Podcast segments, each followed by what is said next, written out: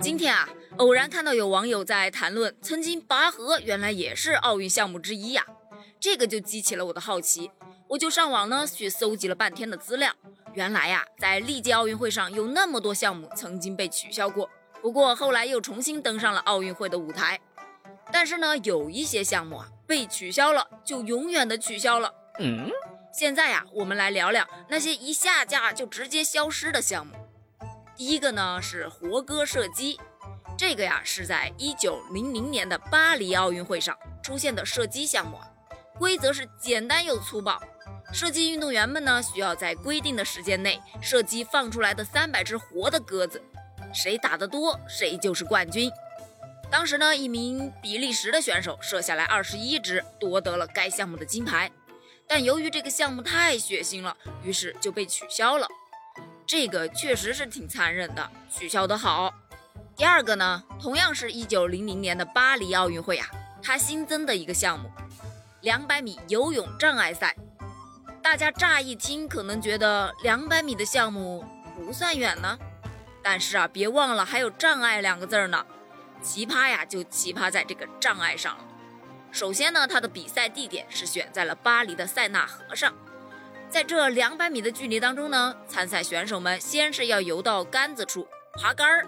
你想想啊，他浑身湿漉漉，那么细个杆子还怎么爬呀？爬上去啊，还得跳下来。然后呢，你就会看到眼前横着一排船，把河道是堵得死死的。要想从此过，就得翻过去。没错，就是要从船上面给爬过去，再重新入水，接着游。由于呢赛道只有一百米，所以啊，当选手们往回游的时候，肯定还得遇到这排船喽。这不，这次啊，我不让你翻，而是让你从船底下潜过去，然后就可以冲刺了。虽说这场比赛呀，观众是看得相当的开心啊，但是由于这项比赛太折腾人了，于是呢就遭到了参赛运动员们的抗议。因此啊，这个两百米障碍游泳项目啊，只出现了这一届就被取消了。第三个。依然是在这届一九零零年的巴黎奥运会上，也是跟游泳有关啊，那就是水下六十米潜泳项目。这个项目啊，要求运动员入水之后不能上浮，需要一口气连潜六十米，每游一米得两分，每潜一秒得一分。最终啊，由一名法国运动员以一百六十分的满分获得了金牌。这个项目呢被取消，就跟选手无关了。因为啊，这次是观众不干了，运动员全程都在水下潜泳，枪一响扎进水里了，噌一下冒出头来，比赛结束了。